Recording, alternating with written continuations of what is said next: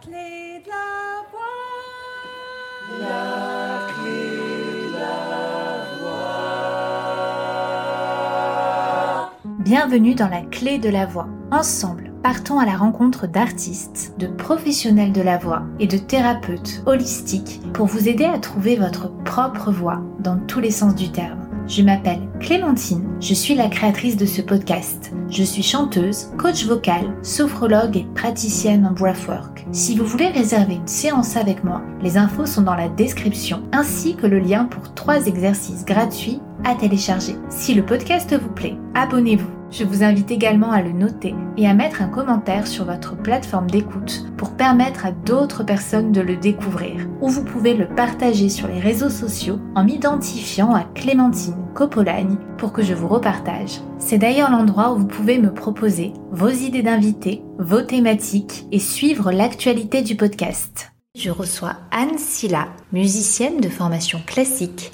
Elle nous raconte qu'elle travaille sa voix de la même manière qu'elle a bossé les cordes à vide de son premier instrument, le violoncelle. Chanteuse de jazz dans les clubs new-yorkais, Anne nous livre les enseignements de technique vocale et corporelle qu'elle a reçus de son maître, Roger Letson. Nous parlons de la posture, de la maîtrise du souffle qui a métamorphosé sa façon de chanter Comment se démarquer des autres chanteuses en puisant son inspiration auprès des musiciens Ou encore, comment éviter les scats redondants Anne est aussi comédienne, chanteuse de comédie musicale pour Pascal Obispo. Si vous l'avez déjà vu chanter, vous savez que sa lumière intérieure s'exprime dans son chant, irradie la scène et crève l'écran. J'en ai donc profité pour lui demander ses conseils d'interprétation.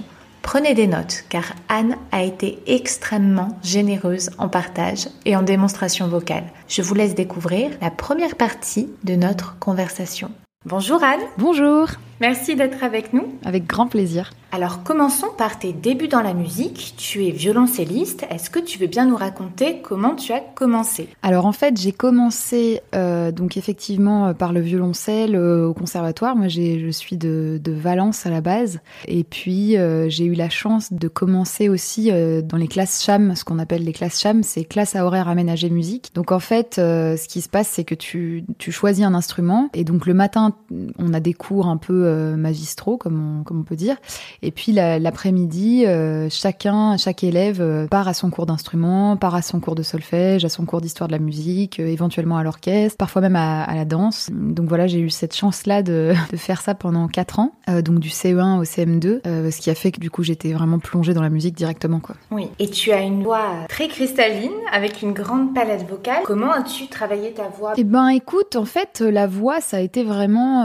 Enfin, je pense que depuis que je suis enfant, vraiment, je rêve d'être chanteuse, donc j'ai la chance d'avoir d'avoir euh, quelque part réalisé un petit peu mon rêve. Mais euh, c'est vrai que pendant toute cette euh, période où je faisais du violoncelle, en fait, je rentrais à la maison et j'hurlais toute la soirée.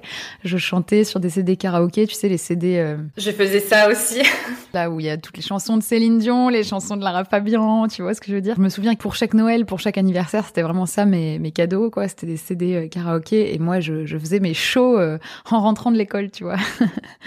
Donc c'est comme ça que j'ai chanté euh, pendant très longtemps. Enfin, je pense que c'est comme ça aussi en essayant d'imiter un peu les gens que j'ai euh, quelque part travaillé ma voix sans m'en rendre compte, quoi. D'accord. Puis ensuite, plus tard, euh, je sais pas exactement à partir de quel âge, mais on m'a proposé euh, à un moment, euh, je crois que j'avais 14 ans, quoi, tu vois, on m'a proposé de, de, faire la première partie. Ça a été mon tout premier gros concert. C'était la première partie d'Hervé Villard. C'était à Firmini tu vois, je m'en souviens comme si c'était hier. Et donc j'ai dû chanter, tu vois, euh, trois chansons, euh, bah, voilà, pour une première partie, mais c'était encore sur mes CD karaoké, donc euh, voilà, c'était assez euh, assez marrant, assez stressant, et puis je me suis dit, ben c'est ce que j'ai envie de faire, quoi. Donc à partir de ce moment-là, faire violoncelle voix? À l'époque, c'est vrai que oui, oui c'est vrai que c'est marrant que tu le soulignes. En fait, je, ça m'est pas venu à l'idée, et puis ça me paraissait très dissocié, quoi. C'est-à-dire que le violoncelle, il y a un côté travail, tu sais, un peu d'acharnement musique classique. Et la voix, c'était peut-être plus le côté liberté. Et c'est vrai que j'ai jamais pensé à allier les deux, quoi. Je l'ai fait un petit peu sur certains concerts, euh, avec Magnetic Orchestra, avec mon groupe de jazz. On l'a un petit peu fait. C'est venu plus tard. Oui, voilà, exactement. Comment en es-tu venu au jazz? Fait, à l'époque, eh ben, c'était des rencontres que j'avais fait ben, au conservatoire, au sein du conservatoire. j'avais fait une sorte de, petit stage, de petite formation de sound painting. C'est François Janot qui faisait cette formation à l'époque au, au, conservatoire, et donc c'est une formation de, ça s'appelle sound painting, c'est-à-dire qu'il te donne un petit peu un nouveau langage pour jouer, et au lieu d'avoir une partition, tu réponds à ce langage-là sur scène en direct avec lui. Il peut te faire rentrer sur scène en rampant, par exemple. Et on était tous rentrés en rampant, je me souviens, c'était assez marrant. Ce qui était intéressant, c'est que pendant ce stage, les différents pôles, en fait, du conservatoire se retrouvaient. Donc, il y avait euh, le pôle jazz, le pôle musique actuelle, le pôle classique. Et donc, je me suis retrouvée là en tant que violoncelliste classique et euh, je me suis liée d'amitié avec les gens du jazz. Et puis, euh, de là, j'ai voulu essayer les buffs, essayer les, les jam sessions, etc. Finalement, je rentrais en DEM jazz, donc je suis rentrée en DEM. DEM jazz en tant que chanteuse En tant que chanteuse et violoncelliste. J'avais aussi, j'avais aussi pris le violoncelle, mais j'étais quand même beaucoup plus axée sur le chant à cette époque-là. Je me détachais un petit peu du côté classique. ouais, et c'est comme ça que j'ai monté mes premiers groupes. Avec euh, l'excellentissime contrebassiste François Moutin, que tu as suivi à New York. On va dire que c'est avec lui que ça s'est un petit peu euh, accéléré et que les gens ont commencé à entendre parler de moi. Mais j'ai commencé en jazz en fait avec mon tout premier groupe qui s'appelait Yakamoz à l'époque. c'est un nom turc. Voilà, ça veut dire le, le reflet de la lune sur l'eau. C'est un très joli mot, je trouve. Oui, nous allons écouter un extrait live du poème Demain des l'aube de Victor Hugo, mis en musique et interprété au violoncelle et à la voix par Anne Silla, enregistré au château de Grignan avec le Magnétique Orchestra.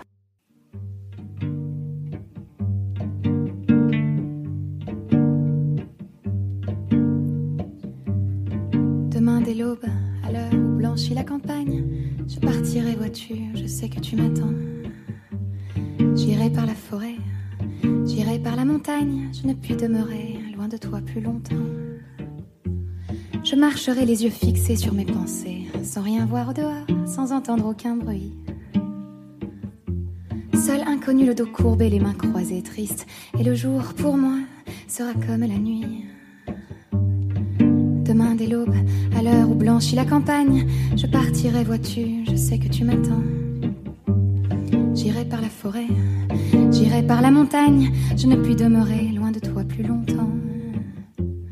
Ne regarderai ni l'or du soir qui tombe, ni les voiles au loin descendant vers Harfleur. Et quand j'arriverai, je mettrai sur ta tombe un bouquet de houverts et de bruyères en fleurs.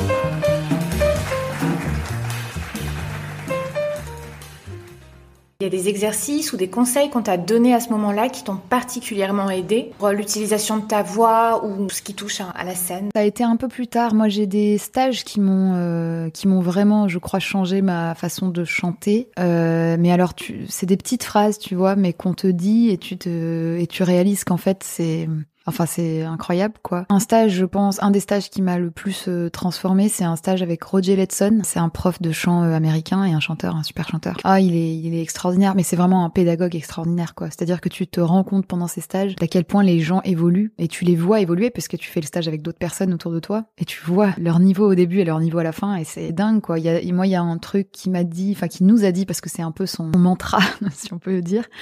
Euh, c'est don't breathe to stay alive, breathe for the phrase. Donc ça veut dire ne ne respirez pas pour euh, pour euh, pour survivre, mais respirez pour la phrase. Et euh, donc ça faisait un petit peu partie de sa formation, c'est-à-dire qu'il il partait du principe que la respiration fait partie un petit peu de la musique et de et du chant et de la chanson, mais aussi de, de, l'esthétique. Et donc, il y avait des exercices, par exemple, où il fallait chanter tout un morceau sans respirer une seule fois. Et donc, on s'entraînait à ça. Et au début, il le faisait devant nous et on se disait, mais c'est impossible. Et puis, à la fin, on apprenait en fait à, à gérer un peu notre respiration, gérer euh, comment on s'engage dedans ou pas. Génial. Franchement, c'est des choses qui me restent aujourd'hui euh, quand je vais euh, en concert, quand je fais une jam, quand j'enregistre en studio. Je le fais un peu malgré moi, mais c'est vrai que j'ai tendance aussi à me poser la question. Quoi. quand je suis dans une, par exemple, je suis dans une fin de phrase, tu vois, je suis en train de chanter une fin de phrase et je me dis, attends, je peux peut-être pousser un petit peu plus, aller encore plus loin pour la phrase, quoi. Pas en train de dire le but c'est de tenir le plus longtemps possible, mais le but c'est de se dire est-ce que je suis allée au bout de ce que je voulais dire? Je te donne un exemple peut-être. Euh, oui.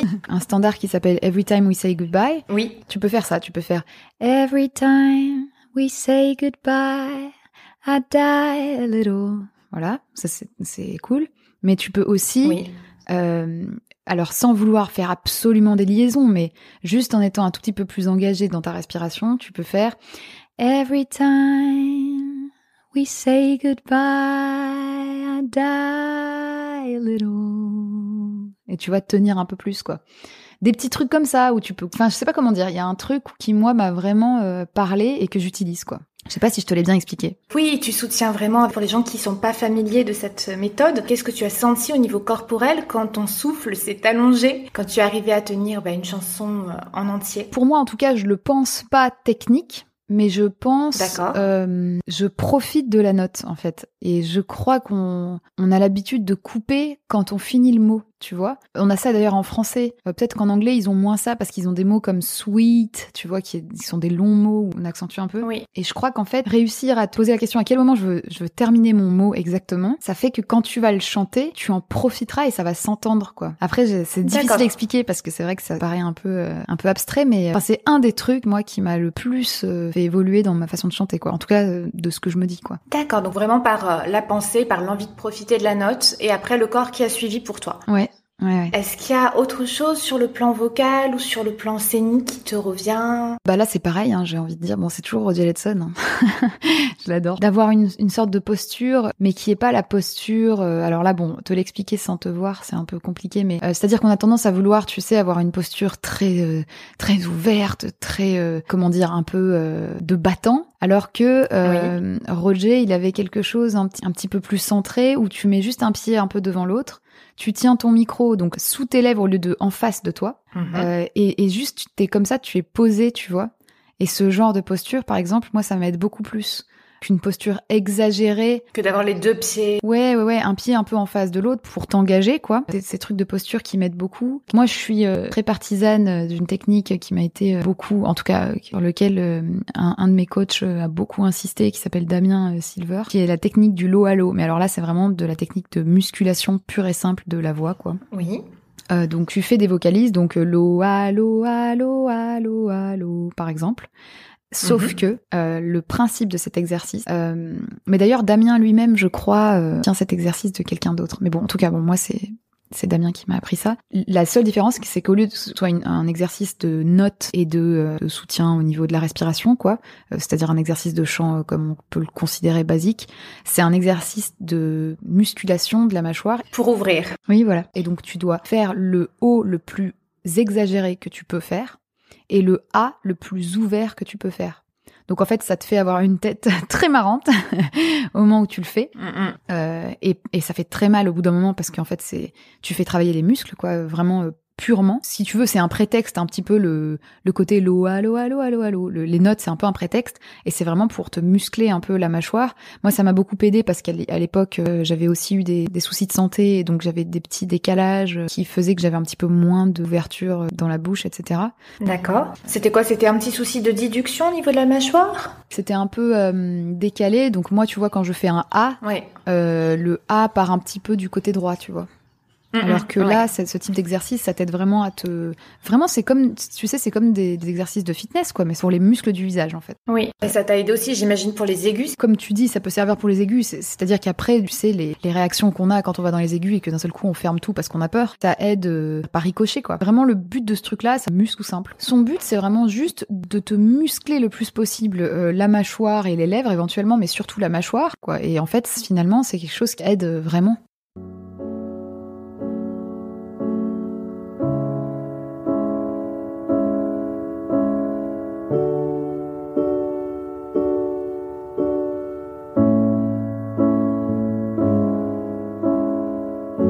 vraiment. feet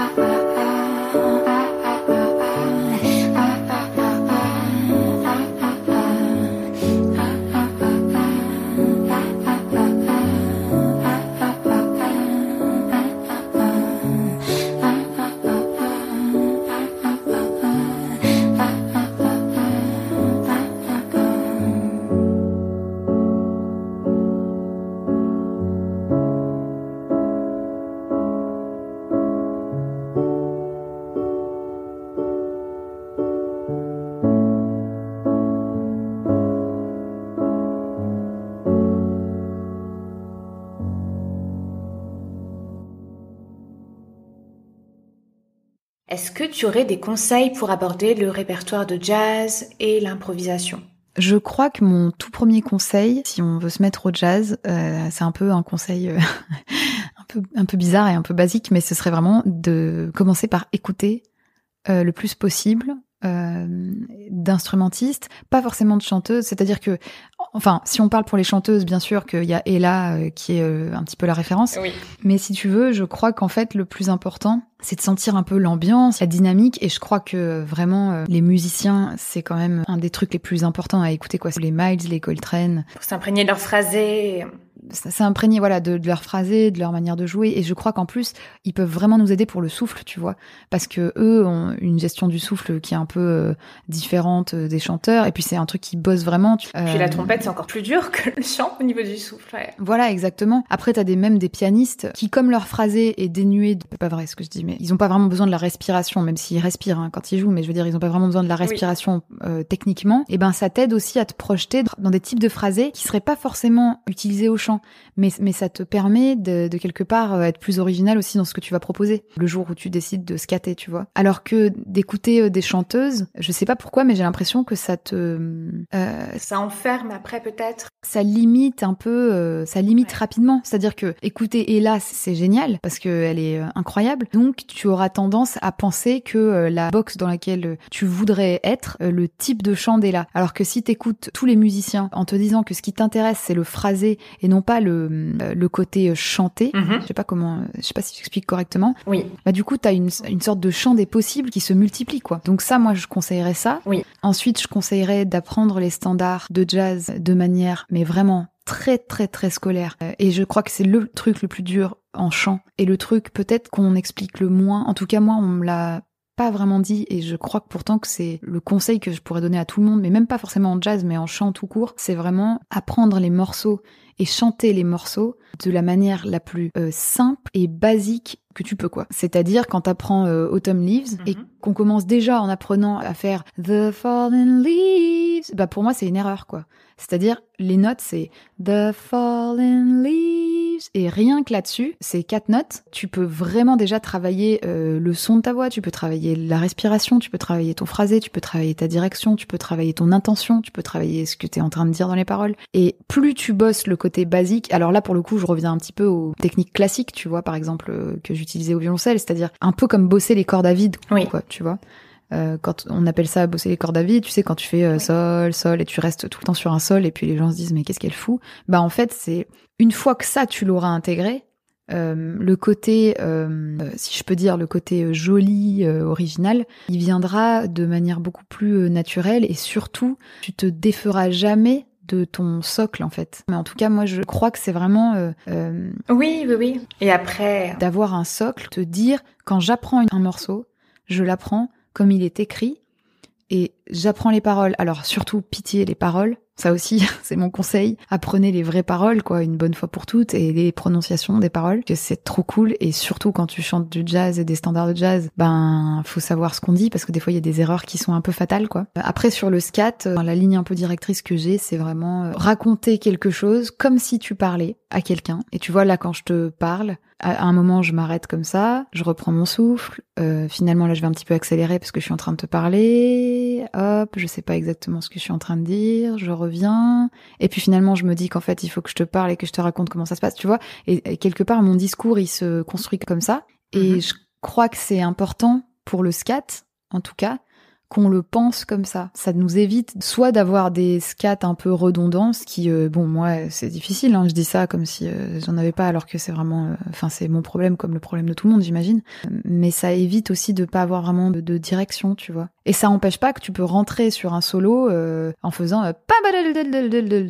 mais ça veut dire qu'en gros, voilà, ton discours il est là. je sais pas ce que tu te racontes, mais t'es soit en colère, soit t'arrives directement et t'es avec toutes tes convictions. Mais au moins savoir un peu ce que tu racontes, ça aide pour l'intention autant que pour la musique, quoi.